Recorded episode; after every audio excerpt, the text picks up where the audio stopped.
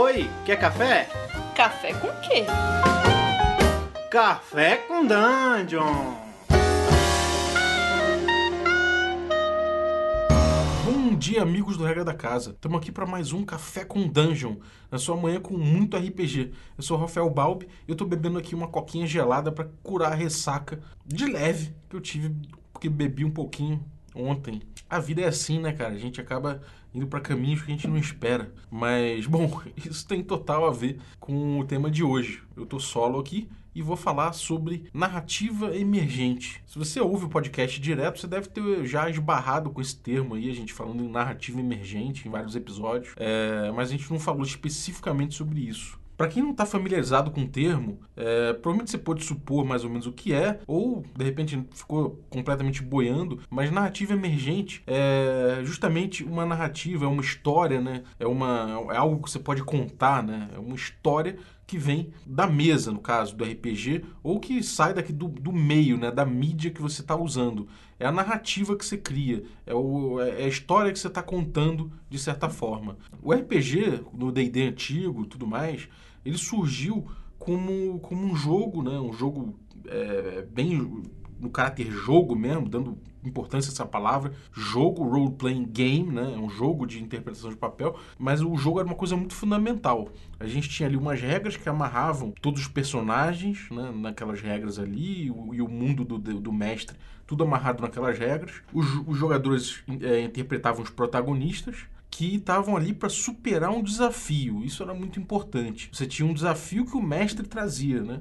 E, e aí o grupo, na superação desse desafio, fazia sua interpretação. E aí, é, no final de tudo, você superava aquele desafio ou morria, enfim. Você tinha um, um, um fim né, daquela, daquele, daquele jogo. E aquele jogo ali, ele trazia uma coisa muito interessante, que era essa narrativa é, emergente, uma narrativa que vinha de todo esse jogo que aconteceu, de tudo que aconteceu dentro de uma masmorra ou numa exploração tudo aquilo ali dava numa narrativa, narrativa emergente. Se a gente olhar, o RPG nasceu uma narrativa, é, uma narrativa que não é bem uma narrativa que a gente está acostumado a, a, a, se deparar. A gente está muito mais acostumado com uma narrativa de livro, por exemplo, de literatura, né? Ou numa narrativa de, de roteiro de, de cinema, de série, uma narrativa com início, meio e fim, né? Uma narrativa que tem, tem suas fases, tem seu ritmo, tem toda uma, uma lógica, né? Por trás de escrever um livro, de fazer um bom filme, tudo normalmente vem da cabeça de uma pessoa, né? Uma, uma pessoa que senta lá, escreve um roteiro, ou que pelo menos dirige a criação de um roteiro, é, ou de um livro e tudo mais. Então você tem no RPG uma coisa que é muito diferente disso. Quando você pega a exploração de uma masmorra lá, você está contando a história de um grupo. Tem uma narrativa que surge dali. Só que é muito caótica, né? É, dificilmente você pega uma, uma aventura clássica dessa de D&D e aí você pode contar tintim por tintim o que aconteceu para alguém e aquela pessoa ficar completamente fisgada pela história. Não, dificilmente acontece. E por que que rola isso, né? Isso rola porque a narrativa é, do D&D, quando surgiu, né, narrativa emergente, né, ela, ela é somente uma, um produto do que de todos os jogadores é, agindo em conjunto dentro daquela, daquela realidade ficcional, né? dentro daquela ficção. Então o que acontece é que você não tem ninguém guiando necessariamente aquilo. Você tem um desafio e os jogadores encarando aquele desafio. Essa narrativa emergente ela é caótica mesmo, ela é, ela é o produto bem visceral das vontades criativas de todo mundo na mesa, né? amarrada pelo sistema né, que é o D&D no caso, que não tem grande, não, não fala que, ó, agora é o início da história, agora é o meio da história, agora é o fim. Não tem isso no sistema, né? Então o jogo ocorre e a narrativa vem de uma forma caótica. Se você olhar uma, um, um, roteiro, ele não tem grandes indas e vindas, e indas e vindas, e aí o grupo entra no, na masmorra, para, volta para a cidade, volta para masmorra, volta para a cidade, e aí morre um cara, é ressuscitado e não sei o que. Isso é uma coisa bem caótica que dificilmente tem um roteiro. Se alguém pega um roteiro com base no RPG, ele vai ter muito trabalho. No, RPG clássico, né? ele vai ter muito trabalho de, de podar, de cortar arestas desse, dessa narrativa para poder transformar ela em roteiro. É... Aí a gente, olhando a, o histórico disso, né, a gente vê uma resposta a isso. A gente vê uma vontade dos jogadores de começarem a contar história. E contar história com início, meio e fim. Que seja um pouco mais ligado com cinema, ou com teatro, ou com roteiro de forma geral, ou livro, você tem ali um, uma vontade dos jogadores, a partir dos anos 90, mais ou menos, um pouco, de repente, um pouco final dos 80, de querer contar história e fazer, fazer jogos que tenham isso, né? E a gente vê o surgimento de Vampire, por exemplo, a gente vê, no, no, no, no caso do D&D, do AD&D, a gente vê é, surgindo Dragonlance e todos aqueles aquelas literaturas, né, aqueles romances sobre os cenários do D&D, aquilo tudo ali é uma vontade de contar história, de começar a pensar em arcos de história, em começar a pensar em início, meio e fim, em plot que, que acabam, terminam e começam outros e tudo mais. O RPG passou a ter essa, essa necessidade. É, os jogadores começaram a encontrar essa, essa vontade. Então, por exemplo, quando o Vampire começa a chamar o mestre de narrador, isso não é insignificante, pelo contrário, isso quer dizer muita coisa. Isso quer dizer que aquele cara que era um mestre, que propunha um desafio no D&D antigo, ele passou a ser um cara que narra. Ele passou, ou, ou pelo menos que um cara que toma conta da narração, né? Ele ele traz, ele é um cara responsável por criar uma narrativa específica, né? Uma, contar uma história. Storyteller é o nome em inglês do sistema do Vampire, inclusive. Não é à toa, storyteller é o cara que conta história. Então você é, você é um narrador de storyteller. Né? É, você vê que tudo isso tem uma importância, né? O, o, vocabulário tem muita importância, tem muito significado. E o que significa é que tem uma segunda fase aí no RPG que passa a tratar essa narrativa emergente de uma outra forma. Quer pegar essa narrativa emergente do RPG e, e ser capaz de contá-la, de, de, de, transformar em alguma coisa, pelo menos. Só que teve uma, uma falha aí, né? A gente vê muito claramente que você contar uma boa história de AD&D com um cenário de Dragonlance depende muito do mestre, né? Você não tem você não tem qualquer auxílio do sistema de jogo para você contar uma história. Continua sendo um jogo que não tem ali falando, ó, oh, aqui é o início do jogo, aqui é o meio do jogo, aqui é o fim do jogo, e isso dá um, numa história. Não tem muito isso. Você não tem mecânicas que fazem o jogo funcionar para contar uma história bem amarradinha no final. Não tem. Você tem ali as regras de desafio que o mestre usa para desafiar os jogadores e sambar um pouquinho para poder fazer com que isso tudo se encaixe em arcos narrativos em início, meio e fim, em um ritmo específico, né? E aí tem um risco muito grande aí, que é o mestre, nesse esforço que ele faz, ele acabar podando um pouco os jogadores. Todo mundo sabe aí que o, o problema que é um mestre resolver contar sozinho uma história, né? Isso é um desrespeito muito grande à própria natureza do RPG, que é a narrativa emergente. E essa narrativa emergente depende muito da vontade dos jogadores nesse jogo. Então, é um problema que a gente teve tem nos anos 90, né? É, que os RPGs enfrentam é que eles têm esse desejo de contar uma história, mas eles não têm ferramental para isso. Então a gente vê Vampire, por exemplo, muitas experiências de jogadores de Vampire são de, de grupos de esquadrão, como se fossem Power Ranger noturno, né? É, vampiros ultrapoderosos, lobisomens ultrapoderosos, todo mundo lutando a beça e sem horror pessoal, que é a proposta do jogo, sem você contar uma história de terror, de horror pessoal, de... não tem muito isso. E isso não era muito claro, acho, para ninguém. Isso passou a ser mais claro nos anos 2000, a partir dos anos 2000, quando a gente teve o, uma coisa chamada Forge, né? É um, um Ford é, é, um, é um fórum na internet, ou seja, as pessoas começaram a se organizar, 2000 já tinha uma internet ali aparecendo mais forte. E no, nos anos 2000 criaram esse grande fórum online e começou a se discutir isso, né? Qual a natureza das regras num, num jogo desse? Qual, qual o objetivo dessa narrativa emergente? Será que dá para contar uma história? E aí se chegou à conclusão de que as regras importam. Isso é uma coisa do Ron Edwards, um cara que, que cunhou essa frase, é muito importante isso para a história do RPG, porque ele, ele, ele trouxe uma coisa que é uma grande verdade, né? As regras importam. Ou seja, se você quer que a sua narrativa emergente no RPG conte uma história com início, meio e fim, organizada e que ela seja passível de se contar para alguém, é importante que o seu sistema te dê instrumental para fazer isso. Então, você dali dessa, da, desse fórum, você teve vários game designers que começaram a trazer propostas incríveis assim para isso. Então você passa a ter os chamados story games, é toda uma linha de pensamento né, que, por exemplo, John Wick com,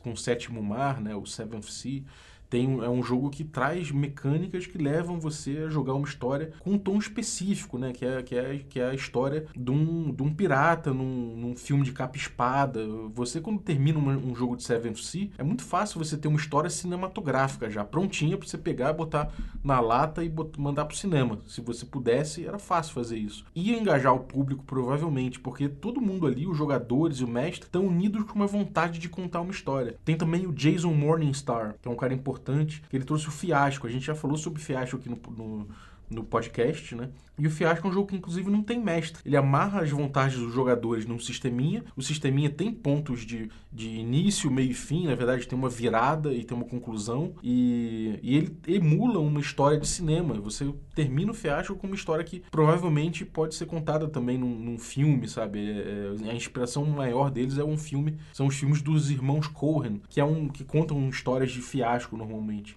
E é muito interessante. Você tem também o Apocalipse Engine, né, que é, que é muito importante também. Que, enfim, é um jogo que, que traz movimentos, é, traduz as, as descrições dos, person do, dos jogadores com seus personagens em movimentos. E esses movimentos, eles fazem a, a narrativa andar para determinada, determinada direção. Então, com isso, é, você consegue amarrar, né, o sistema consegue amarrar muito bem para onde a narrativa vai e contar uma história limita a experiência, ele guia a experiência só com um sistema. Você passa a ter um jogo que eles chamam de experiência fechada. É um jogo com um sistema que leva você a ter experiências específicas. Então é comum você ter é, hacks do. Né, alterações do, do Apocalypse Engine, como a, eles chamam de engine, né? Engine, sei lá, que é um motor, né? Como se fosse uma máquina. E essa máquina produz, a partir dele você produz outros sistemas de RPG. Então você tem um hack do Apocalypse Engine que é para você jogar novela mexicana. Então lá tem lá, o Passion de las Passiones é um jogo que a gente jogou no Regra da Casa, inclusive. É, vários, várias regrinhas que fazem os jogadores viverem essa experiência, né? Suas ações são traduzidas em movimentos no jogo que levam a narrativa para uma narrativa clássica, para uma história clássica de novela mexicana. Quando você terminar de jogar esse jogo, você vai ter lá com seu jogo com seus companheiros jogadores chegado numa narrativa coletiva, numa, numa, numa narrativa emergente que está prontinha para contar uma história de novela mexicana. Você pode botar ali e filmar praticamente. Tem outros jogos interessantes, que é o Night Witches, por exemplo, que o grupo assume papel de mulheres numa, numa companhia aérea, né? numa companhia não, no, exército, né? na, na, na, aeronáutica da, do exército russo. E, e, elas estão têm missões duríssimas pela frente e aí você joga dentro desse mundo, dentro desse, dessa experiência, né? O sistema é muito importante porque você não precisa nem conhecer muito bem esse cenário de Rússia, Segunda Guerra, que você vai jogar esse jogo e você vai ter essa experiência. É muito, é muito interessante como eles delimitam isso com o sistema. Então, assim, você tem essa segunda corrente né, que aparece dos anos 2000, que acaba dando vazão a esse, a esse desejo de contar uma história mais amarradinha, com início, meio fim e arcos de história dentro do RPG, transformando a narrativa emergente numa história, né, propriamente dito. Mas isso não, não fica por aí, né? A gente tem uma volta do, dessa narrativa emergente mais caótica. Com, nos anos 2000 também, com a organização da internet e tudo mais, antigos jogadores passaram a se reunir também na internet, em fóruns, de debater sobre os jogos antigos. E você passou a ter uma nova visão sobre, esse, sobre como jogar esses jogos. Né? Você passou a, a, com toda essa bagagem de estudo sobre RPG, ficou bem claro que os jogos antigos eles não são de se descartar. Que aquela narrativa emergente bem caótica do D&D antigo e que não tem muito direcionamento também é muito valiosa. Essa narrativa emergente que não tem regras condicionando para onde ela vai, mas que, que deixa tudo ali ao sabor dos jogadores e tudo mais, isso passou a ser muito exaltado com o um movimento chamado OSR, que é o Old School Renaissance, a gente vive falando aqui também. E o que, que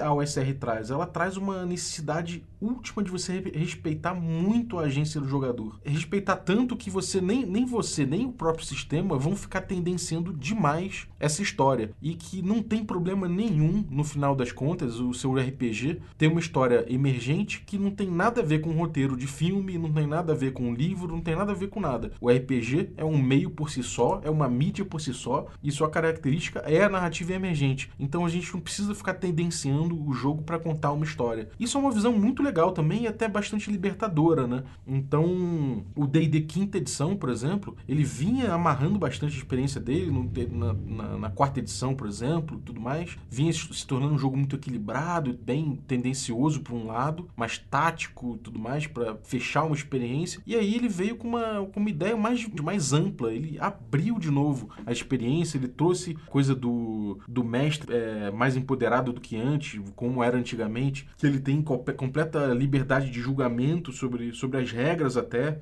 para ele poder adaptar aquelas regras à mesa dele, do que ele acha que é melhor para o grupo dele, para o desafio que eles estão jogando. Isso traz uma coisa especial, que é uma narrativa que não é muito fechada, né? Que é uma narrativa que não é fechada naquela experiência que, os, que, o, que o sistema se propõe e que tem muito valor, porque no fundo dá liberdade para o grupo ir para o caminho que ele quer e evoluir mais livremente do caminho que ele quer. Talvez por isso seja muito comum você ter campanhas muito longas de D&D, mas não seja tão comum você ter, por exemplo, uma campanha de Night Witches ou de Passion delas Passiones, aqueles jogos que eu falei uh, agora há pouco. Então, é uma experiência valiosa e a gente vê que ele, ele lucra muito com de, dessa narrativa emergente, né? Ele bebe muito disso. É, é, é sua origem, inclusive. Eu tenho, pessoalmente falando, assim, de um jeito bem pessoal mesmo, minha opinião sobre isso é que eu gosto de 8 ou 80. Eu adoro quando a narrativa emergente é completamente caótica e eu tô cagando se vai dar no roteiro de filme, se não vai dar, se a, a história que a gente tá contando aqui, que a gente tá jogando, essa narrativa emergente vai ser boa para contar para alguém, para virar conto, para virar filme. Tô cagando para isso. Para mim o que importa é a mesa ser divertida e aquele grupo ali viver o desafio e tudo mais. Mas também eu gosto do outro caminho. Eu gosto quando eu pego, por exemplo, um jogo como Night Witches, falando dele de novo, que é um jogo de um cenário que eu não entendo lufas, que é, por exemplo, Rússia na Segunda Guerra, numa companhia de aeronaves controladas por mulheres, sofridas e, e que tem todas as, é, todas as condições contra si, mas viram heroínas. É muito gostoso você pegar um jogo que, que traz isso e você acaba é, jogando aquela narrativa e vivendo aquilo, vivenciando aquela experiência, sem de repente nunca ter parado para estudar a fundo aquele cenário. Né? Ele se apresenta, o jogo se apresenta, o jogo traz aquilo sozinho. E é legal também, porque é legal você contar depois. É um jogo que é melhor de você contar para as pessoas o que, que você jogou, que, que você viveu ali. É difícil você chegar uma aventura de DD, contar tintim por tintim e a pessoa ficar interessada no que você está contando. Já num, num Passion de las Passiones, que é, que é uma novela mexicana que ele, que ele emula, né? É um sistema que emula para você isso. Então, para mim é 880, não dá para ficar perdido no meio como o Vampire ficou. É um jogo que não tem mecânicas, não tem uma experiência amarrada pela mecânica, mas também é, queria muito contar uma história, então ficava perdido. E aí acabava, acabava que o mestre precisava pesar a mão para poder fazer essa história andar. Então, essa é uma ressalva que eu faço até com o D&D quinta edição atual. É, se ele quer, se ele quer atender o público que quer contar histórias, é importante para ele trazer um pouco mais de ferramental do que ele tem atualmente, na minha opinião. Indo um pouquinho mais a fundo nessa discussão, só para terminar, é, eu fico me perguntando muitas vezes, e tenho sentimentos conflitantes a respeito disso, é o quão a, o quão a gente pode considerar que um jogo um story game desse com experiência fechada, é, ele não está trazendo regras que restringem de alguma forma a liberdade dos jogadores, né, a agência dos jogadores. Eu fico me perguntando isso. E eu cheguei, a uma, eu cheguei a uma conclusão. Quando eu leio esses jogos, esses story games, eu sinto um pouco de claustrofobia, eu devo confessar. Me parece que eles estão amarrando demais a experiência, eles estão me, me, limitando o número de ações, estão traduzindo muito as minhas ações em regras específicas, e eu olho aquilo e fico com um pouco de claustrofobia. Porém, quando eu jogo, eu vejo que isso faz todo sentido. É, eles amarrarem a sua experiência e não, não faz com que eles te podem a criatividade. Na verdade, eles direcionam a sua, sua criatividade num jeito interessante, que leva a uma narrativa interessante também, que é, que é essa, esse barato, né? De você contar uma história do jeito que o autor pensou, né? Do jeito que o autor te propõe que, você, que, que seja a história que você vai viver. Então, é uma coisa dif muito diferente a leitura de um story game de um jogo de story game. Então, se você tem curiosidade de pegar um Dungeon World, de pegar um, um Passion das Passiones, pegar um Fiasco, é, de forma geral, pode pegar, ler, mas coloca na mesa logo, entendeu? Por mais que muitos, muitos aficionados e até alguns autores falem que você tem que jogar esses jogos com a experiência fechada do jeito que ele está escrito, e isso é um peso muito grande na minha cabeça, porque, afinal de contas, é, sabe? Não, não precisa ser assim, né? É, errar é uma coisa, é uma coisa possível em toda a mesa e isso é importante que haja esse espaço de, de, de você errar e, e adaptar uma regra durante a mesa porque você não lembrou de alguma coisa, eu acho que é importante demais você meter a cara a tapa e botar, o, botar na mesa o jogo para você sentir. Então não se, não se acanhe se você já tá já é um mestre de D&D quinta edição e se deparou com, com um story game desse, vai em frente, um 7C, não sei o que, põe na mesa que na mesa que você vai sentir isso acontecendo e você vai se sentir livre, né? O texto pode ser um pouco opressor, muito cheio de, de, de detalhe, muito cheio de, de, de teoria, né? Mas quando você coloca na mesa ele funciona de um um jeito bem legal e você provavelmente não vai se sentir muito podado como jogador, não. Enfim, essa é a minha opinião. É, se você concorda ou discorda, dá o seu feedback aí, com, comenta com a gente aí, no, pode ser no Facebook, pode ser no Twitter, preferência na página aí do, do regracasa.com.br, na parte de podcast lá você pode comentar no episódio, pode mandar um e-mail para podcast.regradacasa.com.br também. É, e no mais, se você está ouvindo esse podcast na quarta-feira, você pode logar aí no twitch.tv barra regra da casa, às 9 horas da noite, que a gente vai estar jogando uma mesa de algum jogo legal. Se não for um jogo diferentão, provavelmente vai ser D&D quinta edição, que atualmente está num hiato, né, entre a primeira e a segunda temporada. Nesse ato a gente está jogando várias outras coisas, como Passion das Passiones, como Tales from the Loop, como Espadas Afiadas e Feitiços Sinistros, que é um jogo SR, e outros jogos de todas as vertentes pra gente experimentar como é que é, né? Acho que o barato é esse. Então é isso, um abraço e até a próxima, pessoal. Uma, até a, e até a próxima.